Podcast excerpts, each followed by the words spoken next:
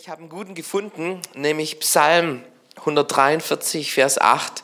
Lass mich früh deine Gnade hören, denn auf dich vertraue ich. Lass mich früh deine Gnade hören. Wenn damit unser Tag beginnt, wenn wir das erkennen, wenn wir darin leben, dann haben wir eigentlich schon gewonnen, weil von der Gnade Gottes hängt alles ab. Wir beschäftigen uns in dieser ersten Woche mit Gedanken und ich möchte euch heute einen Vers vorlesen aus 2. Korinther Kapitel 10. Wir setzen die mächtigen Waffen Gottes und keine weltlichen Waffen ein, um menschliche Gedankengebäude zu zerstören. Mit diesen Waffen zerschlagen wir all die hochtrabenden Argumente, die die Menschen davon abhalten, Gott zu erkennen. Mit diesen Waffen bezingen wir widerstrebende Gedanken und lehren sie, Christus zu gehorchen. Gedanken entstehen in unserem Gehirn und 2015 hatte ich einen Schlaganfall und habe gemerkt, wenn das Gehirn nicht richtig funktioniert, dann hey, hat es Auswirkungen auf deinen ganzen Körper, auf dein ganzes Dasein. Ich hatte Schlagseite, mir war schwindelig, ich ging ins Krankenhaus und Lob und Dank, Gott hat mein Gehirn bewahrt und ich bin vollständig wiederhergestellt. Aber unser Gehirn ist eigentlich echt ein Wunderwerk. Das Gehirn von einem männlichen Erwachsenen wiegt im Durchschnitt 1400 Gramm. Also wir haben da 1,4 Kilogramm im Kopf hier. Frauen haben 100 bis 200 Gramm weniger. Und das Gewicht des Gehirns sagt nichts über die Intelligenz, ja. Das sei auch mal benannt.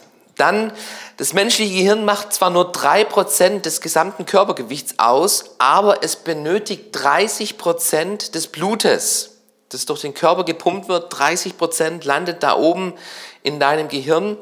Auch ein Fünftel des täglichen Kalorienbedarfs sowie ein Fünftel des Sauerstoffs im Blut werden zur Versorgung des Gehirns verwendet. Und all das braucht dein Gehirn für die vielen Aufgaben. Also hey, das ist ein, ein Mordsenergiefresser. Wenn du dich gefragt hast, hey, wo landet eigentlich bei dir deine ganze Kilos, die braucht dein Gehirn. Dieses Gehirn rast mit einer Geschwindigkeit von 400 Kilometern also die, die Impulse des Nervensystems, die rasen mit einer Geschwindigkeit von 400 Kilometer pro Stunde, wird das übertragen. Das ist schneller als ein Formel-1-Auto. Und diese Schrecksekunde, von der wir reden, die wird sogar noch unterboten, wenn wir das runterrechnen auf 400 Kilometer pro Stunde. Und dieses, dieses Gehirn ist verbunden mit Nervensträngen, Nervenzellen durch deinen ganzen Körper. Wenn man die auseinanderlegen würde, aneinanderreihen würde, dann käme eine Gesamtlänge von 5,8 Millionen Kilometer dabei heraus. Stell dir mal das vor. Das ist alles hier in deinem Körper drin. Das entspricht 145, 145 Mal um die Erde diese Länge von Nervenbahnen hast du in deinem Körper drin. Es gibt 80 bis 120 Milliarden miteinander vernetzte Neuronen und das bildet so die Gesamtstruktur des Gehirns, wo Synapsen sich bilden und diese Nerven, Nervenbahnen in deinem Gehirn, die baust du vor allem auch mit deinen Gedanken. Weißt du das? Da gibt es Trampelpfade in deinem Gehirn, nämlich die Trampelpfade, wo du mit deinen Gedanken ständig unterwegs bist. Wenn du dir ständig Sorgen machst um eine Sache, dann ist da ein Trampelpfad in deinem Hirn und du wachst morgens auf und hey, welchen Weg gehst du? Du läufst deinen Trampelpfad entlang und ähm, programmierst dein Gehirn. Wir können unser Gehirn programmieren. Jeder neue Gedanke schafft neue Nervenstränge. Trampelpfade, der Paulus benennt es als Festungen. Festungen, auf die wir achten sollen. Es gibt manche Trampelpfade, manche Festungen, die nicht gut sind für dein Denken, für dein Hirn. Und unser Kopf, das ist eigentlich das Schlachtfeld unseres Lebens. Da findet der Kampf unseres Lebens statt. Was können solche Gedankenfestungen sein, von denen Paulus spricht, wir sollen sie gefangen nehmen, wir sollen sie unter den Gehorsam Christi bringen, diese Gedanken, diesen Gedanken keinen Raum geben, sondern sie mit der Wahrheit Gottes konfrontieren. Was können das für Gedanken sein? Es können Gedanken sein wie zum Beispiel, hey, Gebet. Gebet bringt sowieso nichts. Ich habe schon so viel gebetet und es ist nichts geschehen. Pray first. Ach, ich bin da gar nicht erst dabei. Gebet hat für mich nichts gebracht. Ich lasse es bleiben. Und das ist so, ein, so eine Festung, kann eine Festung sein, die der Feind vielleicht sogar in unser Leben, in unser Denken hineingelegt hat, um dich vom, um dich vom Gebet abzuhalten. Ich möchte mal so ein paar, ein paar Festungen benennen heute Morgen. Und das eine sind Selbstlügen. Selbstlügen, zum Beispiel, ich muss perfekt sein oder alle müssen mich lieben. Und das ist eine Selbstlüge, eine Lüge, die du dir selbst vormachst und solche Menschen, du, die haben Trampelpfade in ihrem Leben, wo, wo, wo schwer sind, wo Perfektionismus vielleicht mit drin ist, die durch Leistung sich definieren wollen. Und das sind Dinge, die unser Leben gefangen nehmen können, weil du dein Leben danach ausrichtest und letztendlich dein Leben sogar wirklich zerstören können. Und jetzt sagt uns die Bibel, dass wir solche Gedankengebäude, falsche Gedankengebäude, die sollen wir gefangen nehmen. Das heißt, erkenne erstmal. Fang an zu erkennen, das ist eine Lüge, eine Lüge, die wir glauben, eine Lüge, die in meinem Leben nicht gut tut. Solche Gedanken gilt es zu erkennen, sie gefangen zu nehmen und dann unter den Gehorsam von Christus zu bringen. Und das kannst du ganz einfach tun, indem du nämlich diese Lügen mit der Wahrheit Gottes konfrontierst. Und eine Wahrheit jetzt für diese Selbstlüge, die könnte zum Beispiel sein, Galater Kapitel 1, Vers 10, wenn ich noch Menschen gefiele, so wäre ich Christi Knecht nicht. Es gibt nur eine Person, der wir gefallen wollen, und das ist Jesus Christus. Und ich möchte dir sagen, hey, Gott liebt dich. Gott nimmt dich an, so wie wir sind, mit unseren Schwächen, mit unseren Fehlern. Und er hilft uns, an, an, an diesen Fehlern, an diesen Schwächen zu arbeiten. Trotz unseren Fehlern und Schwächen steht er, steht er uns bei und steht zu uns. Das ist, das ist die Wahrheit Gottes, wenn es um Selbstlügen geht. Es gibt eine zweite Selbstlüge, die ich euch benennen möchte, ist, ich muss alles haben. Kennt ihr das? So, wenn du dir etwas Gutes tun willst, Manche gehen dann shoppen und kaufen sich die Dinge, die sie haben wollen. Andere, die gönnen sich zu viel Alkohol, zu viel Schokolade, zu viel Chips oder sonst was. Ähm, das kann eine Selbstlüge sein, nämlich, hey, ich gönn mir das, ich, ich will das haben, ich, ich, ich muss alles haben. Und ihr lieben Freunde, auch das zerstört unser Leben, wenn wir dieser Lüge nachgehen. Es gibt, es gibt klare Dinge, wo wir, wo wir uns selbst auch beschränken müssen und wo wir erkennen müssen, hey, ich, ich muss nicht alles haben, um glücklich zu sein, um mir irgendwie ein Glück zu verschaffen. Mach dich da nicht von Dingen, von, von, von ja, Selbstgeschenke abhängig, sondern such dein Glück bei deinem Herrn, bei deinem Gott. Der Paulus, er schreibt Philipper Kapitel 4 und wir kennen alle diesen Vers 13. Ich vermag alles durch Christus, der mich stark macht. Den habe ich sogar auf mein Nummerschild mit drauf geschrieben.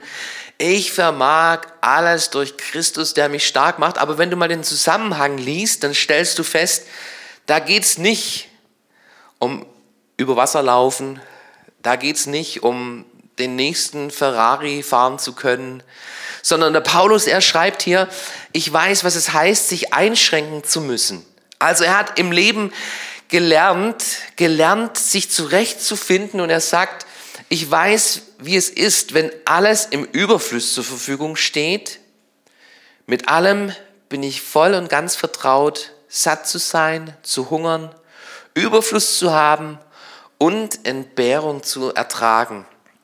Der Paulus hat es gelernt gelernt, zufrieden zu sein, dankbar zu sein, glücklich zu sein, ganz egal, ganz egal, was in seinem Leben vorhanden war oder auch nicht vorhanden war, weil er sich in seinem Gott stark machte.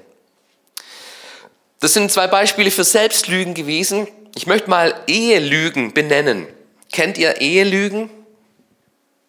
Das ist alles deine Schuld. Und man zeigt mit dem Finger auf den Ehepartner. Oder wenn es schwierig ist, wenn es in der Ehe knistert, wenn es in der Ehe vielleicht sogar mal knallt, hey, wenn das so schwierig ist, dann passen wir wohl doch nicht zusammen. So habe ich mir Ehe nicht vorgestellt. Und am besten lassen wir uns scheiden. Und ihr lieben Freunde, hey, es ist schön verheiratet zu sein, aber es ist nicht alles. Das ist nicht alles, ähm, das Glück bei dem anderen zu suchen. Wenn du das tust, dann, dann baust du deine Ehe auf eine Lüge. Weil dein Partner, er kann nicht, er kann nicht das Glück deines Lebens letztendlich füllen. Mach dich davon nicht abhängig, von dieser Lüge, die dir sagt, ich brauche dich, damit ich glücklich bin. Und wenn es nicht funktioniert, dann, dann war es nicht das Richtige, sondern David, er, er sagt in Psalm 16, Vers 2, du bist mein Herr, mein ganzes Glück bist du allein. Und das ist die Wahrheit. Das ganze Glück, das ganze Glück, ich finde es nur in Jesus. Es gibt Bereiche in meinem Leben, die kann meine Frau nicht erfüllen, so sehr sie sich anstrengt. Und da möchte ich auch gar nicht, dass, dass sie da diesen, diesen Bereich ausfüllt, sondern diesen Bereich, den, den kann ich nur füllen bei Gott, meinem Herrn. Noch ein dritter Bereich von Lügen, die wir glauben, Verzerrungslügen. Kennt ihr solche Menschen, die aus allem eine Mücke, aus einer, aus einer Mücke einen Elefant machen? Da ist eine Kleinigkeit geschehen und boah, da wird eine Riesensache draus gemacht. Oder Menschen, die alles persönlich nehmen, werden kritisiert und es wird persönlich genommen und sind enttäuscht und sind verletzt.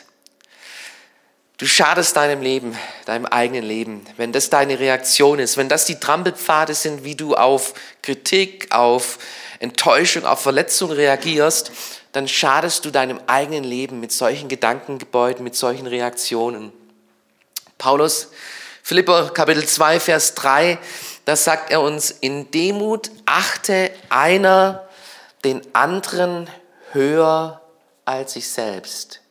Stell das als Wahrheit, als Wahrheit Gottes für dein Leben an diesen, an diesen Trampelpfad hin, dieses Schild und sag, Herr, ich möchte diese Person höher achten als mich selbst, auch wenn sie mich jetzt vielleicht angefahren hat, auch wenn ich kritisiert worden bin, möchte lernen, damit richtig umzugehen, möchte, das, möchte diese Person achten, höher achten als mich selbst.